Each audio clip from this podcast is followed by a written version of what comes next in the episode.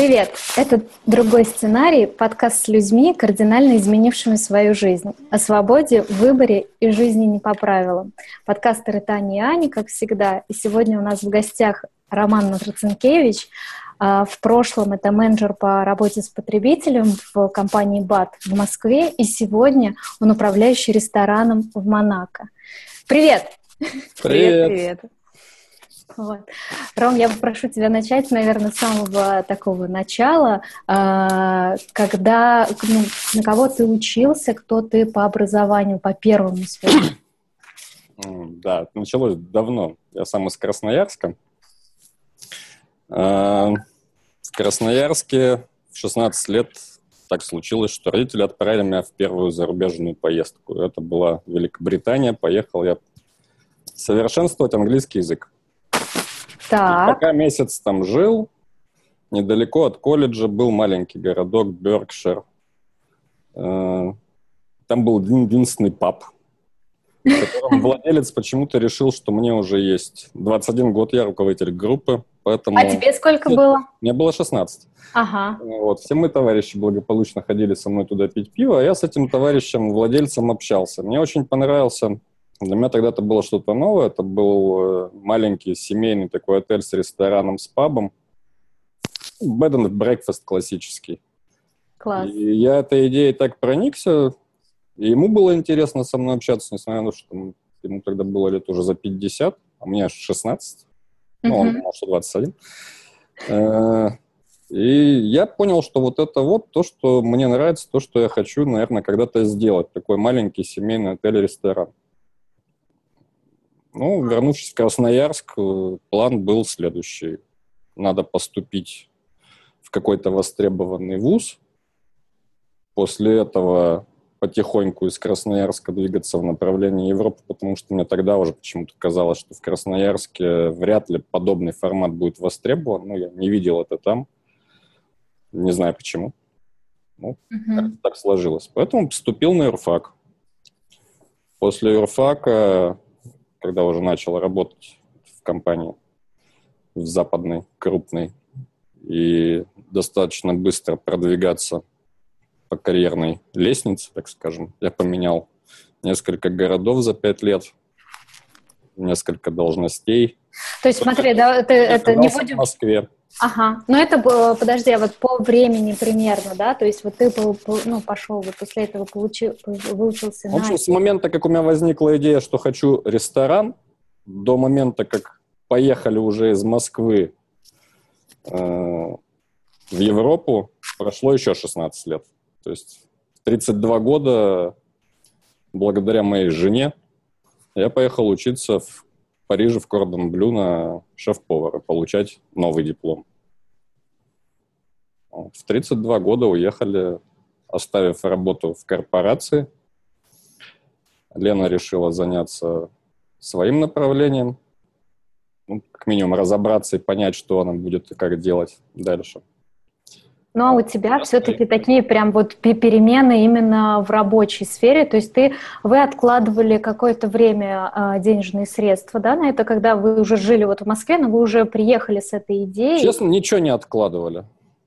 Вообще ничего не откладывали. Это было, ну, из разряда последние там два года в Москве я работал, совмещая, по сути, две должности, потому что у меня была основная моя позиция, это менеджер по взаимодействию с потребителем, отвечала за весь рынок BT России. То есть это uh-huh. все промоушен, это все рекламные материалы, ну, очень, очень много, на самом деле, большой объем работы. И плюс параллельно к этому я был менеджером проекта на тот момент там очень большого и серьезного в BAT. Это там трейд маркетинг, strategic platform, неважно, как это переводится. В общем, много всего. Поэтому дома я бывал там только ночью, когда uh-huh. уже спать приходил. И думать о том, что что-то откладывать, там, когда-то мы уедем, нет, мы просто поехали в отпуск.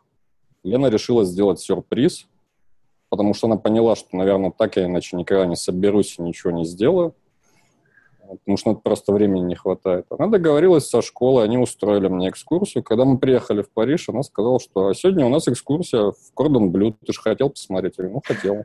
Ну, поехали. Приехали, Она сидела, причем с Аней в машине, потому что ливень уголил. Анька была мелкая совсем еще. Аня это дочка. Да. понимали. Ага. Вот. Я пошел смотреть школу, ну, мне показали классы, демо-классы, практические занятия. На одно из занятий там зашел, заглянул, как это все происходит. Ну, Лена все это время сидела, переживала, что понравится, значит, наверное... Попробуем, Попробуем, если... не понравится, ну, значит, все, можно забыть, там, мы дальше думать что-то. Вот. Ага. Я вышел, это был э, сентябрь месяц. Она говорит, ну как, ну, в принципе, интересно, да, мне нравится. Ну, документы будешь подавать? Ну, буду подавать. Звучит так все прямо. Э, по возвращению из отпуска я пришел, встретился со своим начальником тогда, Лешей Зенковым. Сказал, говорю, ну вот смотри, говорю, давай, вот у нас сейчас э, по проекту, я закрываю, сдаю проект э, по плану где-то февраль, Э, по результатам года вот у меня есть саксессор, вот у меня такая команда, вот такие перестановки, вот то-то, то-то, то-то, то-то. Он так сидит, слушает это все. Я говорю, ну и в марте я ухожу. Ну, так это, что, в своем уме нет, куда ты уходишь. Я говорю, я поеду учиться на шеф-повара. Он так похихикал. Думал, что это шутка, все.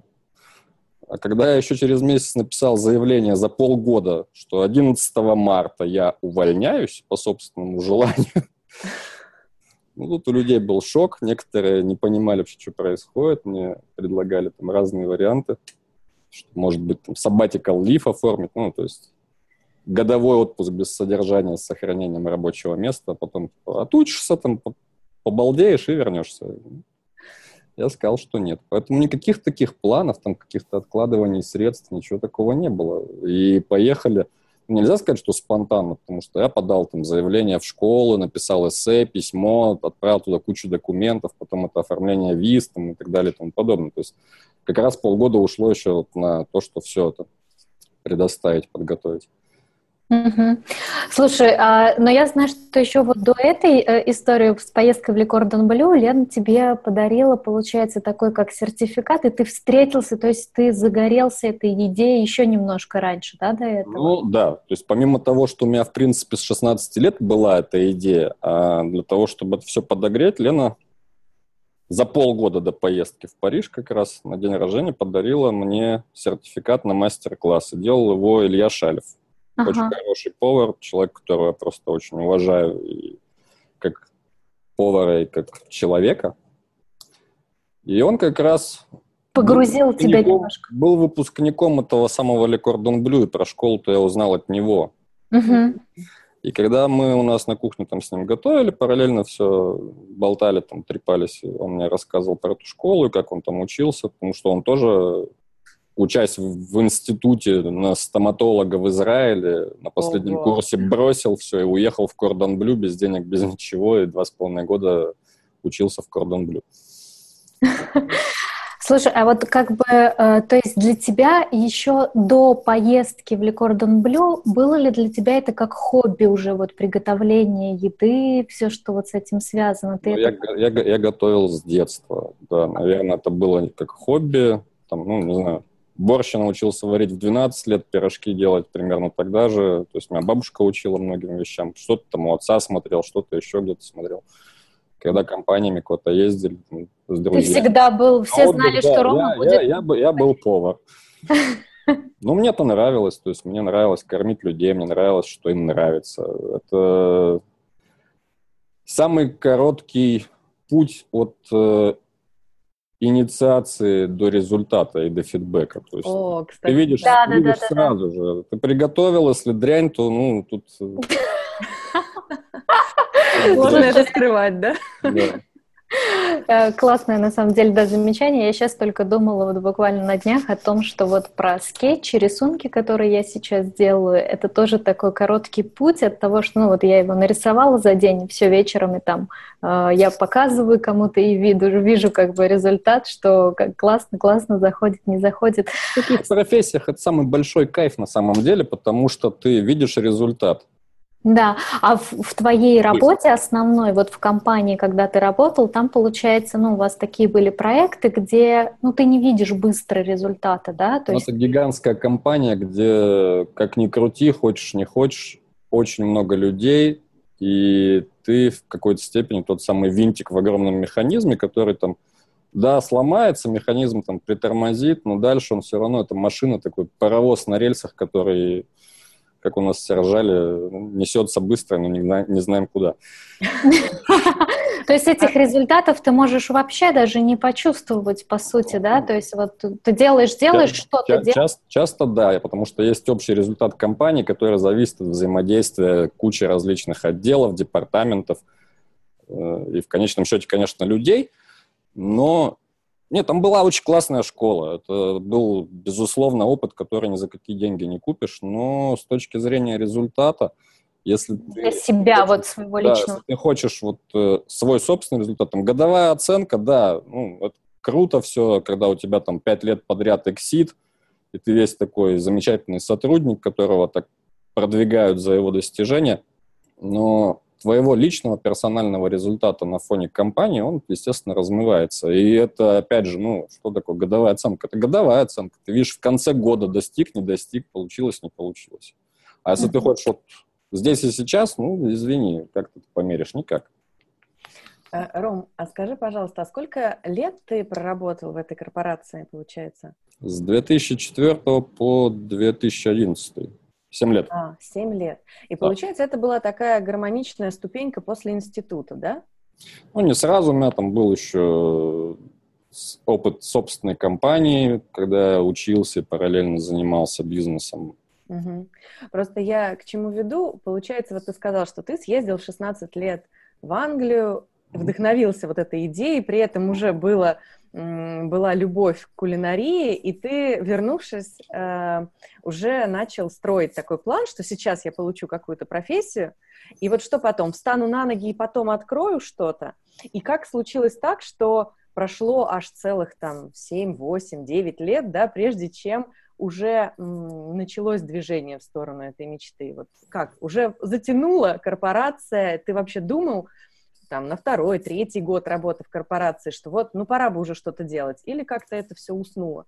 Нет, я об этом думал постоянно, но, как обычно бывает, что ждешь каких-то, не знаю, должен какой-то триггер Знак. сработать. Знак, да? Да, что вот, вот оно время пришло, пора угу. ехать. Ну, у меня это, этот триггер, это Лена, которая помог, помогла вовремя сдернуться. Потому что, ну, на самом деле, да, когда ты в таком ритме работаешь, что не всегда хватает времени там остановиться, посмотреть со стороны, оценить, да, может быть, уже пора-пора.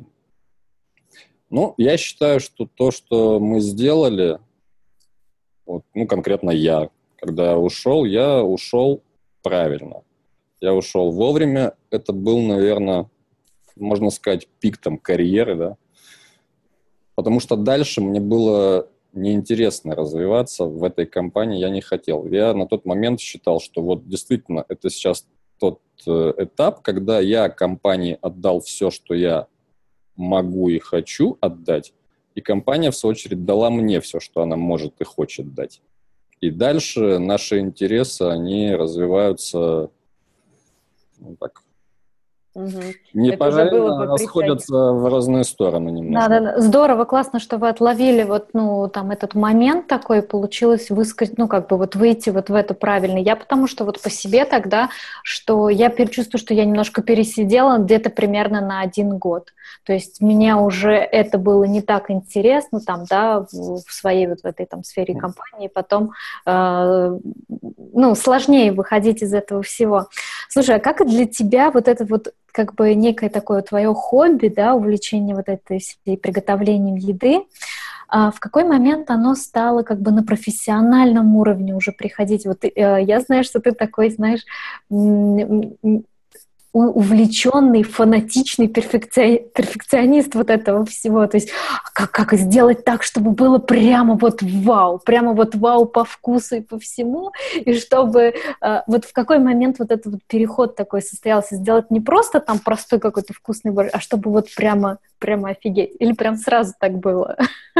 Не знаю, ну, я никогда не задумывался над тем, что там как Начнем с того, что то, что я готовлю, мне нравится очень редко. Несмотря на то, что там другим это нравится, я отношусь там, я обязательно найду какую-нибудь дрянь в том, что я приготовил, почему мне это не нравится. То есть там э, Перфекционист. Я, я, могу, я могу там по пальцам пересчитать, сколько раз мне понравился там какой-то салат, суп или мясо, которое приготовил, или рыба.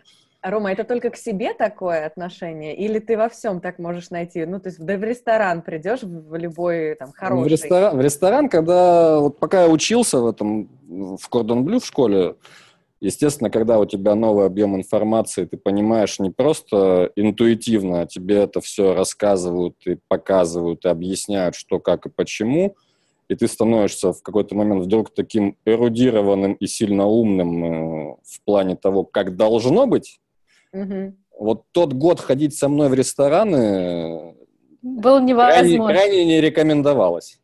Потому что ни в одном ресторане, хоть он мишленовский, хоть обычный, до конца правильно не было сделано ничего.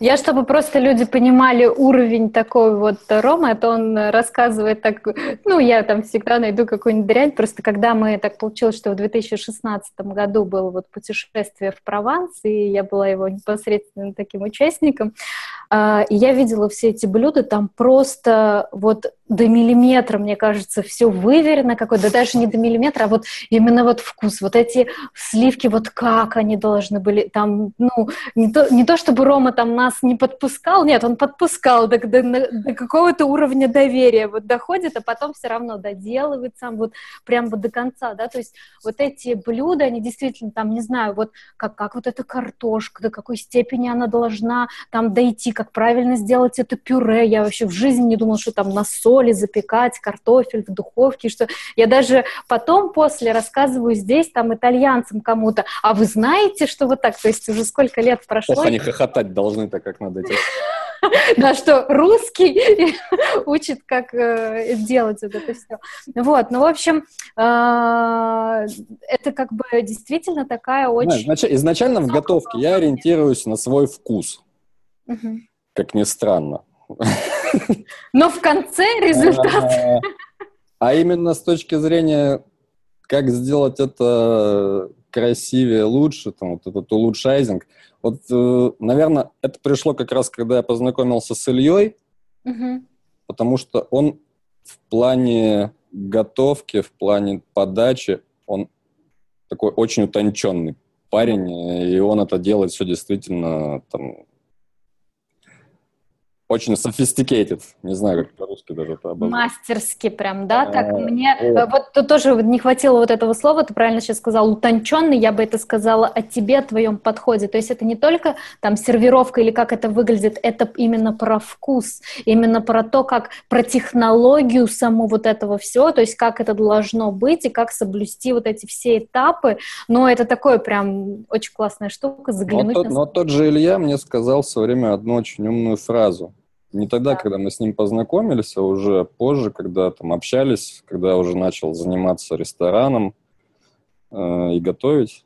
Он говорит, Ром, говорит, не пытайся изобрести что-то новое, потому что, говорит, все, что в еде и в кухне есть, это, говорит, уже изобретено давно. Мы стоим на плечах титанов, нам остается только сделать так, чтобы это как минимум не испортить. Классно, классное такое. Поэтому я стараюсь подходить к готовке э, чего бы то ни было, любого блюда. Э, самое сложное, ну, с минимальным количеством ингредиентов и каких-то девиаций в процессе. Во французской кухне это близко к невозможному, потому что она вся как раз построена на том, что вокруг соуса ты танцуешь с бубнами 4 часа. Э, но на самом деле Самое сложное – сделать честный кусок мяса или хорошо приготовить рыбу, в которой нету ничего, кроме рыбы или ничего, кроме мяса. потому что спрятать там какие-то косяки повара под толстым слоем соуса, это всегда можно, но это говорит только о том, что ты не в состоянии сделать именно тот кусок мяса, чтобы человек, попробовав его, там, сказал, вау, обалдел, и больше ни о чем другом не думал. Но это самое сложное. Класс. Класс, класс, класс. Прям э, я как будто почувствовала сейчас сам аромат стейка и этой рыбки, которая... Пойдем, пойдем, пойдем поедим. После прослушивания этого подкаста все пойдут обедать. Надо будет написать, что на голодный желудок не слушать. Да, потому что на самом деле, ну, вот я тоже сейчас уже к этому там пришла, да, к тому, что использовать минимум ингредиентов и изменить, ну, то есть, ну, конечно, я там дома и своим мастерством в кавычках не могу вот так нормально делать, но я всегда очень восхищаюсь теми, кто вот это может э, делать, и э, хожу в такие рестораны к таким шеф-поварам, кто умеет приготовить правильно и, массу, и мясо, и рыбу. А, знаешь, что еще хотела спросить? Вот про, наверное, сколько-то у нас первый такой мужчина в, нашей в нашей серии подкастов «Другой сценарий», все-таки у мужчин другой немножко взгляд на... Ну вот вы переезжали, у вас была семья, и это, как ни крути, это ответственность, да? Вот насколько, как тебе было вот, вот в этом там, процессе, э, что скажешь на эту тему, в процессе перемен? Я думаю, что тут не совсем правильно разделять, там, что вот у мужчин больше ответственности, у женщин меньше ответственности. Одинаково. Мужчина, типа, главный в семье. Ну, это уже... Мы все-таки не в 18 не в 19 веке живем, и на сегодняшний день успешных женщин не меньше, чем успешных мужчин. Я, безусловно, там, да, я переживал, да, на что мы будем жить, как, но это не значит, что Лена при этом никак не переживала. Мы переживали одинаково, мы понимали то, что мы делаем. Э, тут к вопросу о том, что вы откладывали, планировали. Мы ничего не откладывали, ничего не планировали. Когда мы уволились в марте, мы получили свою последнюю зарплату, мы получили там как раз по результатам года годовой бонус. Мы продали квартиру в Красноярске, машину, упаковали три чемодана и с этим поехали. Точка. Угу. То есть у нас там не было подушки безопасности, золотого парашюта за то, что мы такие хорошие. Мы же уволились сами, нас не увольняли в компаниях обычно как. Если ты не работаешь и тебя нужно уволить, тебе выплачивают отступных какую-нибудь гору. Тот uh самый золотой парашют. А когда ты сам уходишь, ну, спасибо, решил уйти, уходи. Все, поэтому там все просто. И ответственность, она ну, не важно, а хорошо ответственность. А если бы мы остались, я бы точно так же отвечал.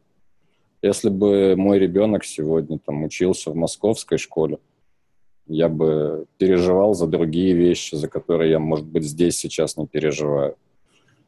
Поэтому всегда, ну, все познается в сравнении, когда ты рискуешь одним, но получаешь взамен другое. Если ты будешь сидеть на попе ровно в зоне комфорта, ну, это тоже вариант. Никто не говорит, что это неправильно. Нет uh-huh. правильного решения единственного. Есть э, энное количество разных сценариев развития событий, а ты просто ну, выбираешь, насколько ты готов или не готов к тому или иному направлению. Мне недавно как раз с Леной похохотали, она говорит, ты сейчас, э, работая там в этой компании, на этой должности, говоришь, что там вот сложно, что вот это вот так, вот это не так. Ну, всегда есть, э, всегда же хорошо там, где нас нет. А вот, говорит, представь себе, что в 2008 э, году, когда ты работал в городе Омске area-менеджером, и у тебя была в подчинении там команда суровых сибирских мужчин, тебе бы сказали, что через 11 лет ты будешь управляющим ресторана в Монако, а у тебя в подчинении будет э, в составе команды в топ-менеджменте управляющий клубом нетрадиционной сексуальной ориентации и принцесса. как бы ты, говорит, на это отреагировал? Я, говорю, ну, если бы мне это тогда сказали, не знаю, последствия могли бы быть плачевными, конечно, для меня в первую очередь. Потому что, ну, такого... Похоже на Ассорти... Такого сценария я бы даже при всей моей фантазии там бурной вряд ли бы себе представил. Ну, это вот к вопросу о том, что там какие сценарии, как планировать э, или не планировать. Классно, какой пример, особенно в тему нашего названия нашего подкаста «Другой сценарий». Действительно, из одной точки, когда мы смотрим куда-то, мы даже не можем просто даже представить, каким может быть этот другой сценарий, и только ретроспективно, вот оглядываясь назад, мы понимаем, насколько это вообще кардинальный а, разворот и поворот. Вот, еще, знаешь, э, как бы вот мы так перешли плавно от твоей там профессии, переезду, вот к этой там кухне и работе с ней. Как дальше развивались вот события о том, как вот вы переехали, ты закончила школу Ли Кордон Блю, вот, э, стал шеф-поваром, правильно? Или сначала просто... Не все так быстро. К сожалению, по окончании школы шеф-поваром сразу никто не становится. Да, обычно. в, школе, в школе вообще там процентов 80 э, людей, которые приезжали учиться, это скорее ну, для себя попробовать время, кто-то убить. У кого-то просто... Там, Но ты ведь был один из лучших учеников на курсе, правильно? Ну да, было дело. В итоге по, результат, по результатам учебы я стал одним из трех э, лучших выпускников курса и первым таким россиянином. Круто. До этого русских Люди просто даже не знают об этом. Тогда на, так, на такие лавры не привечали. Ну, может, их не так много было просто. Э, после школы меня направили на стажировку. Причем, ну, все старались там в Париже остаться на стажировку. А это как раз был ноябрь. Э, в какой-нибудь мишленовский ресторан. Мишленовский ресторан, стажировка, это ты садишься в угол в дальний, чистишь картошку месяц. Oh. Я попросил своего шефа, говорю, «А можно меня куда-нибудь туда, где сейчас сезон и где много разной работы? Он говорит, сейчас я позвоню. Позвонил в, тогда в Куршавеле, это все было был там ресторан, он и сейчас есть Килиманджаро, и открывался как раз новый К2. И там был шеф Николя Саль, который сегодня шеф э, Рица парижского уже, самый молодой за всю историю парижского Рица. И тогда вот в Куршавеле у него уже в Килиманджаро было две звезды Мишлен, и после открытия К2 за первый же год ему дали первую звезду. И вот меня туда сосватали на стажировку, поэтому я подорвался в Куршавель, приехал туда, нашел в аренду там квартиру быстренько, вышел на стажировку, и в этот момент на начало стажировки, только там неделю буквально она как прошла, французы поменяли законодательство. С этого момента стажерам выяснилось, что должны тоже платить деньги. А, изначально... А мой тип виза не подразумевал получение дохода. Вот это да. И тут у меня началось веселье, потому что со своей визой, которая на тот момент позволяла учиться жить неограниченное количество времени и тратить деньги, но не позволяла работать, мне пришлось придумывать какие-то сценарии и думать, что делать дальше. Как раз Лена приехала тоже туда же. Вот мы месяц-два сидели там, думали, насколько нам еще хватит денег и что делать, потому что работа вроде как не светит теперь. На тот момент меня пригласили в Париже на выставке на одной, делал презентацию, готовил для... Презентация книги была Елены Чекаловой. А потом получилось так, что позвали опять же в Омск, где я работал до этого area-менеджером в BAT, а тут меня позвали туда в ресторан, достаточно известный, очень большой, очень крутой. Приезжай к нам, сделай гастроли французской кухни и заодно там подшаманьте с командой меню, расскажи, покажи, научи. И поехали на месяц в Омск. Вот в Омске там я работал месяц приглашенным шефом. Очень хорошая команда, очень классные мне понравилось. Это было действительно такое новое для меня. Я приехал, сделал меню, сделал презентацию, сделали дегустацию. А работа просто в новом статусе, то есть первое да, получение то есть таких это была первая работа именно в качестве шефа, приглашенного, ну, в течение месяца. Это была шефская работа с командой в большом ресторане, с большим трафиком, с э, нетривиальным таким меню из восьми подач. Это было первое общение с клиентами местными, для которых там много было вещей, которые были в новинку. Ну, до меня, наверное, в Омске голубей никто не готовил. А, ничего себе. Причем заказывали их из Франции. Местные там, конечно, все ржали. Говорят, какую голубятню вы тут разорили. Но, тем не менее, отзывы были очень интересные. И ресторан после этого они приглашали, э, они звали меня еще раз, но в итоге я рекомендовал другого человека, тоже выпускника или Блю, выпускницу. К ним ездила Лена Страдза. И тоже очень хорошо там, выступила. И они в итоге ее оставили еще на месяц, она два месяца там жила. А потом они пригласили Илью Шалева. Илья а Шалев там готовил месяц еще. И тоже, на самом деле, думал, что Илья, может, сначала не захочет, не захочет а он так как-то очень быстро согласился. Говорит, да, конечно, давай. Вот. Поэтому такой ресторан получился. -то. Сборник кордон-блюшных шефов. Класс. И, ну, ну конечно, вот после они... них мы поехали назад во Францию. Э, у нас возникла идея попытаться сделать свой проект – не нанимаясь куда-то на работу, а сделать проект в Провансе, вот как раз про который ты, Тань, говорила. И мы, приехав туда, начали составлять Проект путешествия, ну, то есть, э, когда в путешествие... Да, в гости к шефу. Часть, когда да. приезжают какие-то люди, хоть там группы, хоть индивидуальные какие-то гости, которым мы показываем и рассказываем вот эту всю историю юга Франции, Прованс, все эти рынки, продукты, винодельни, э, возим все это, показываем, рассказываем, и параллельно я делаю какие-то мастер-классы, рассказываю, как всего из этого можно что-то приготовить.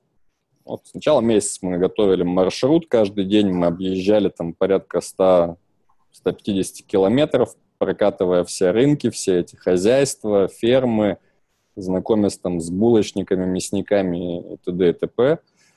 Э, параллельно искали дом, где все это можно сделать. Посмотрели там с десяток, наверное, всяких домов. В итоге пока не нашли тот идеальный, который нам понравился. Ну, где-то месяц-полтора мы это все готовили. Потом анонсировали, э, и анонсировали мы это, понимая, что если в ближайший месяц у нас это не пойдет, что это будут последние деньги, которые мы влупили в этот проект. Обалдеть. Да. Вот. Риски просто такие э, на грани, на грани. Угу. Когда мы это поняли, когда мы это сделали, мы уже сели на террасу, выдохнули, сказали, ну, в конце концов, это будет месяц, когда мы проведем его в самом красивом месте, с хорошим видом, с хорошей кухней, с хорошим настроением. Поэтому, ну, окей. Приедут, приедут, не приедут, не приедут. Надо уже раскрыть драму. Приехали? Да. Такой нагнетали, потом паузу. Причем приехали, что называется, совсем не оттуда, откуда ждали.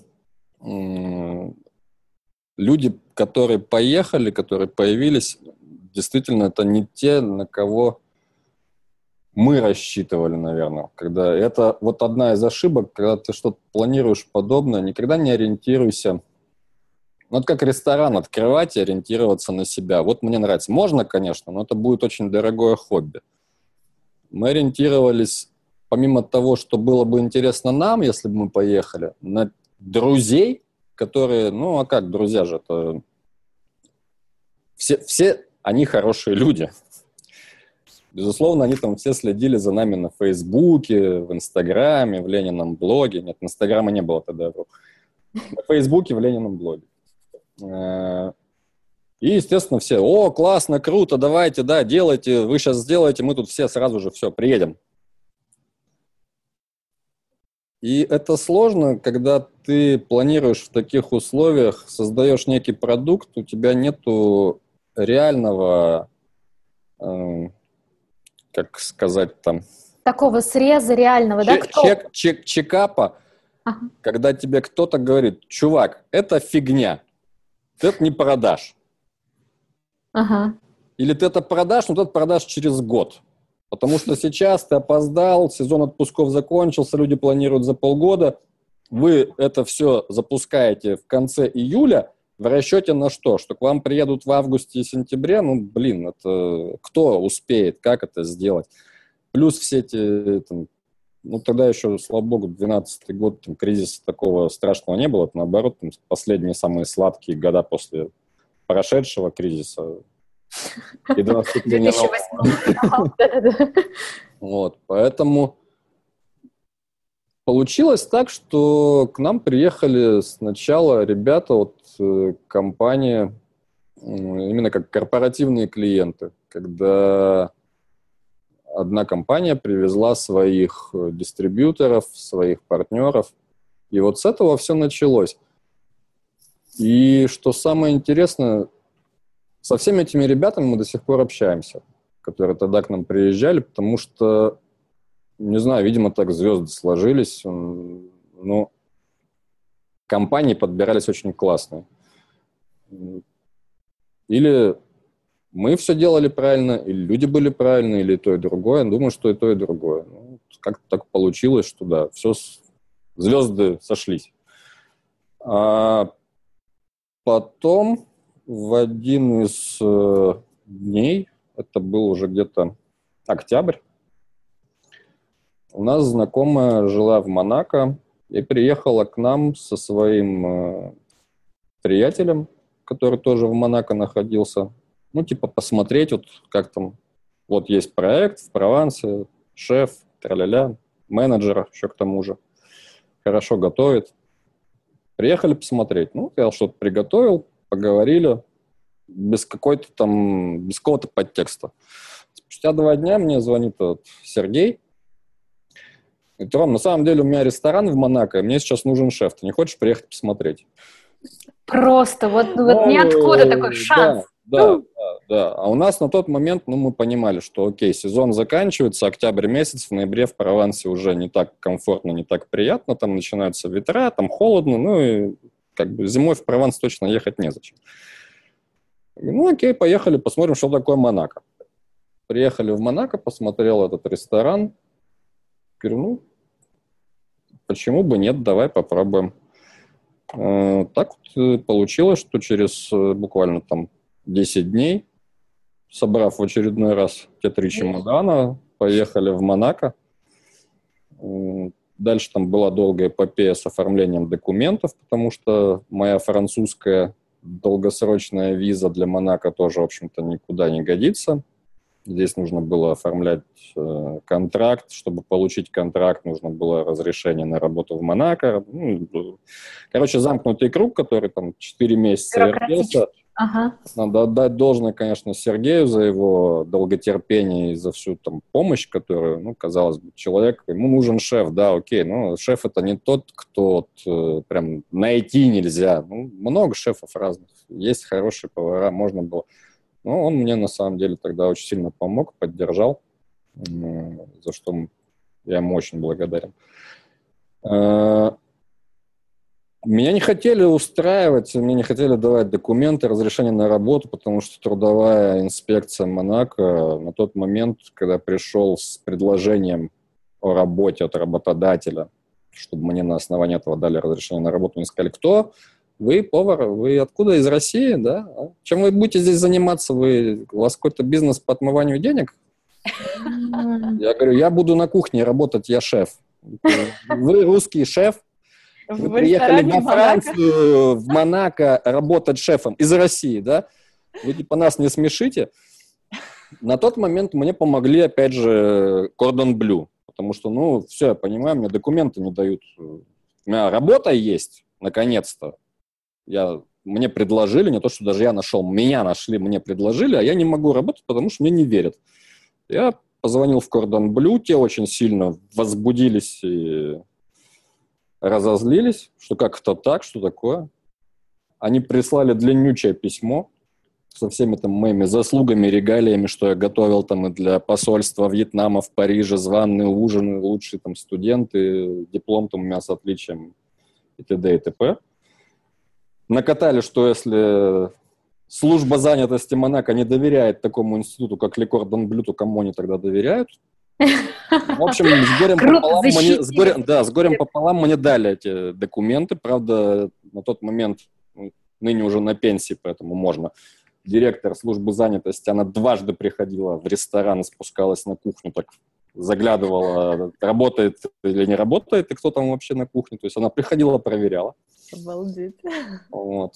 В конце концов поверила. Ну, самое интересное, когда уже работал здесь, там, в 2016-2017 году, и уже был управляющим вот этому вот да, то есть ресторана. сейчас э, вот не шеф-повар в том ресторане, а когда ты уже стал управ... ну, консультантом сначала, да, да. Э, шеф-повару, и потом тебя пригласили уже управляющим вот в этот ресторан, да, ночной да. клуб. Да. И у меня были потом уже встречи с ней, касаемо уже персонала, который я нанимал на работу, будучи управляющим, она так хохотала все, говорит, а помнишь, говорит, как это было, и как я тебя на работу брать не хотела.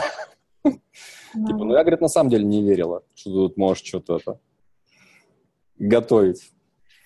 Так что вот. Неожиданно было. Для нее в том числе. И сейчас, получается, вот э, ты э, попре... сколько, получается, лет? Уже три года, да? Ты в должности управляющего, но уже другого ресторана. Четыре. С 2016 года. Да, э, управляющий вот этого ресторана. И сейчас у тебя появилось новое хобби, которое пока, может быть, не, там, не знаю, не твоя профессия, но кто знает, с тобой вообще, знаешь, там загадывать сложно. Вот.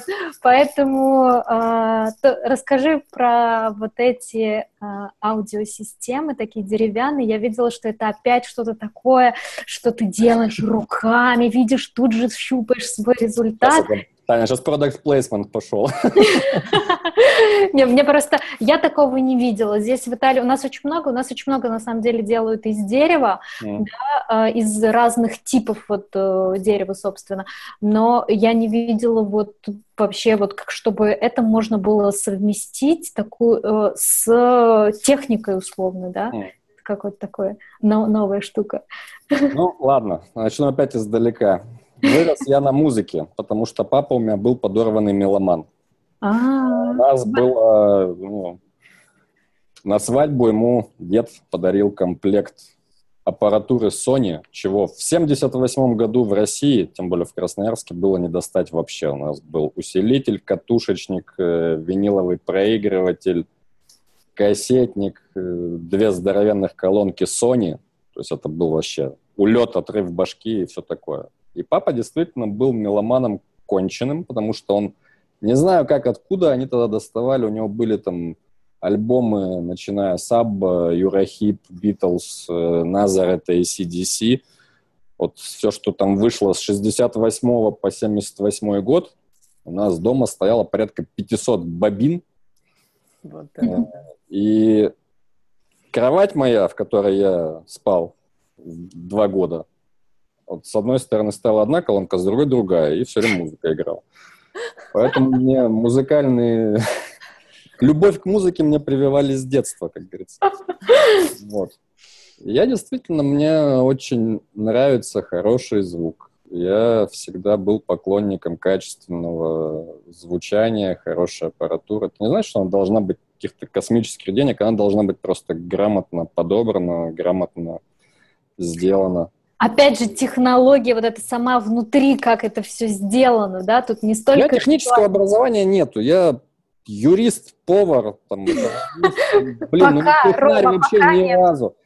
То есть, когда я сейчас там начал, ну, опять же, началось как, вот уже живя, работая здесь, в какой-то момент я говорю, ну, окей, теперь вот сейчас у нас мы живем в доме, у нас позволяет место, средства, Хочу виниловый проигрыватель. Полгода я подбирал комплект, я долго там шарился на просторах интернета, смотрел, что как с чем сочетается.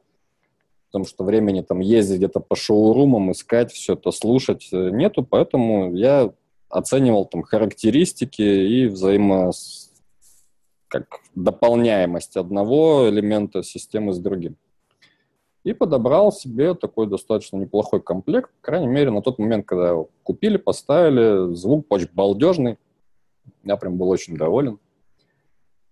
И все бы ничего, если бы я не увидел в какой-то момент колонки, которые вот я увидел, и когда у меня челюсть упала, потому что они, ну, это произведение искусства. Это красиво, это звучит, и при этом стоит как чугунный мост. За две колонки вот такого размера 30 сантиметров из натурального куска дерева 5000 евро. Я так думаю, ну, понятно, я их купить никогда, конечно, не куплю себе,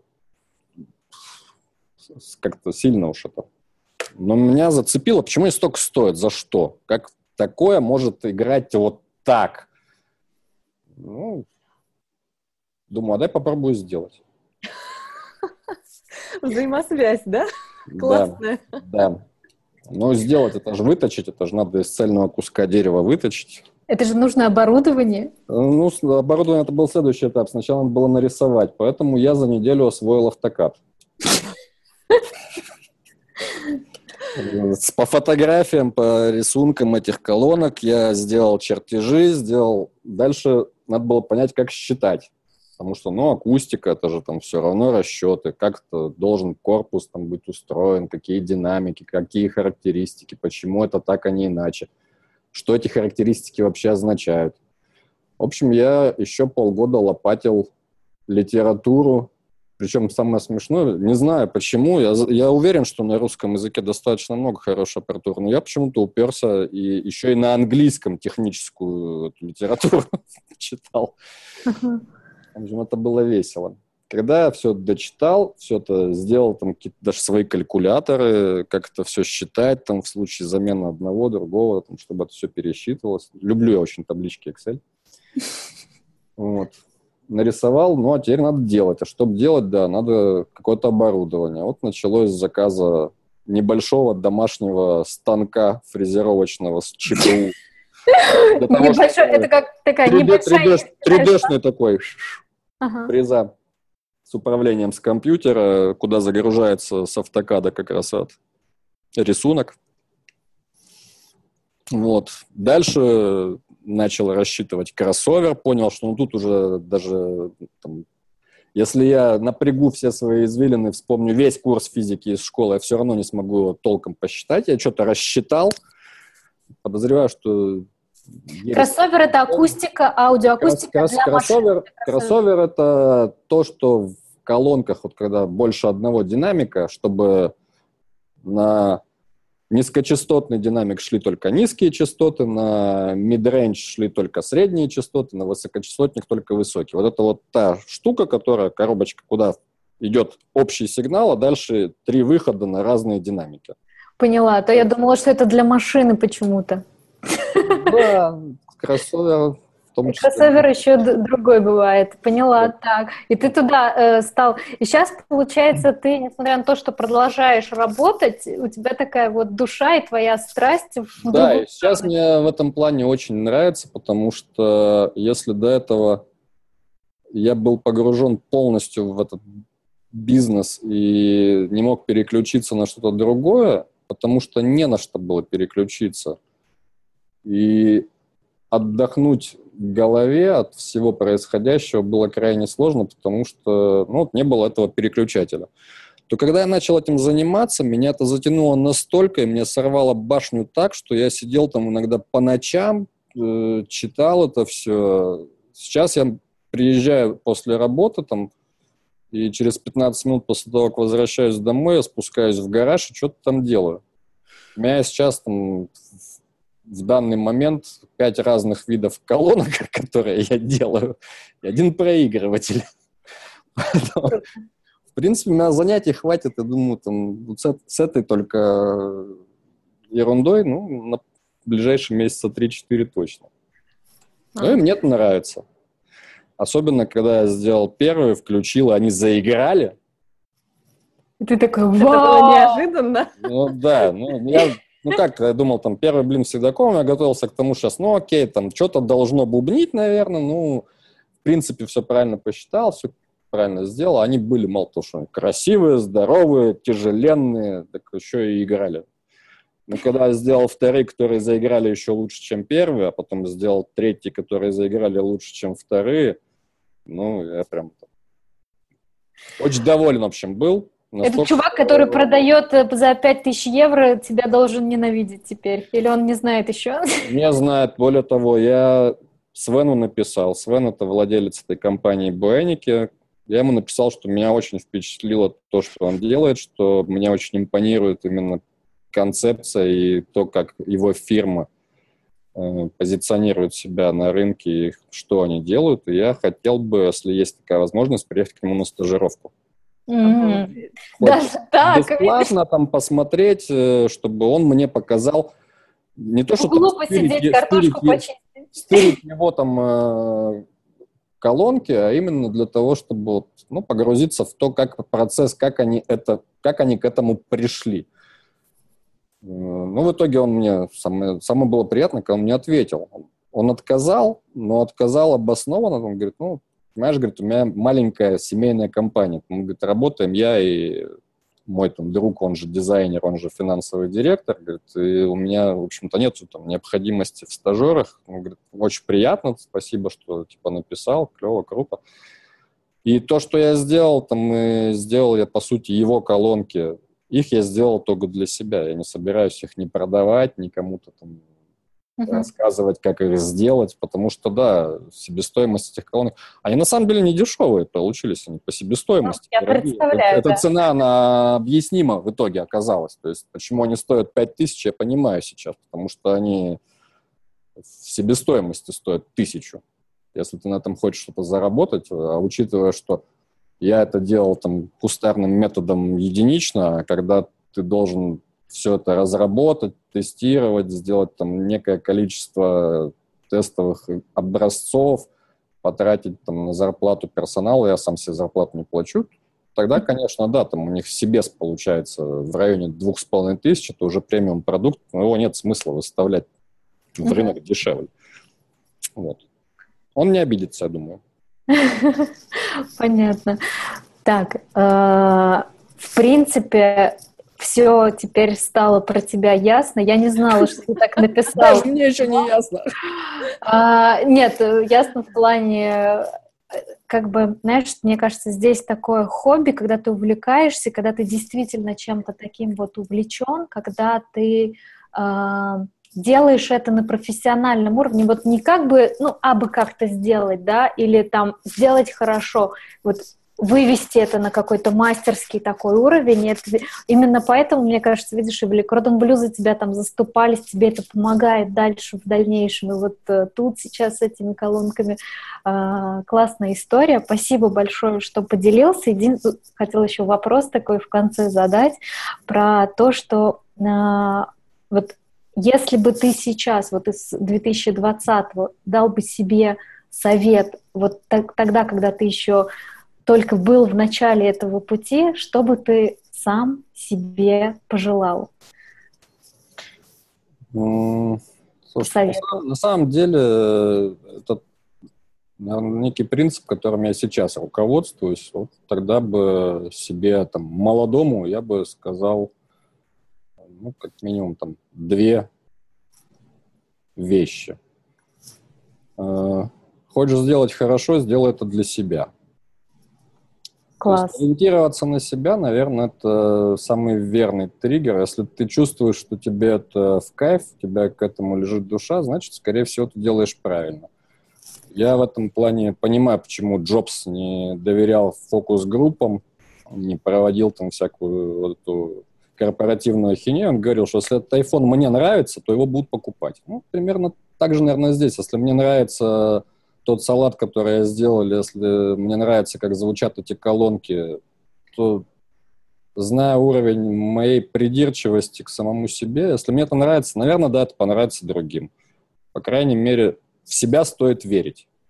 А второе, что бы я сказал, Это фраза, опять же, моей любимой жены, которую она мне сказала в какой-то момент, и я очень часто ее вспоминаю. Звучит просто. Ты жаря, рыба будет. Ой, какая классная.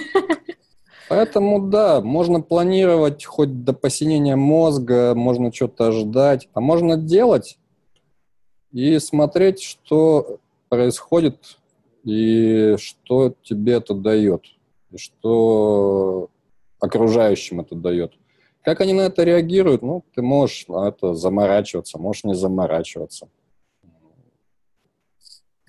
Том мире, в котором мы сейчас живем, наверное, все-таки в первую очередь нужно ориентироваться на то, что тебя не убивает, не ломает и доставляет определенный кайф, потому что все происходит очень быстро, очень быстро все меняется, и адаптироваться достаточно сложно. Если ты не будешь получать удовольствие от того, что ты делаешь, это, наверное, самое фиговое.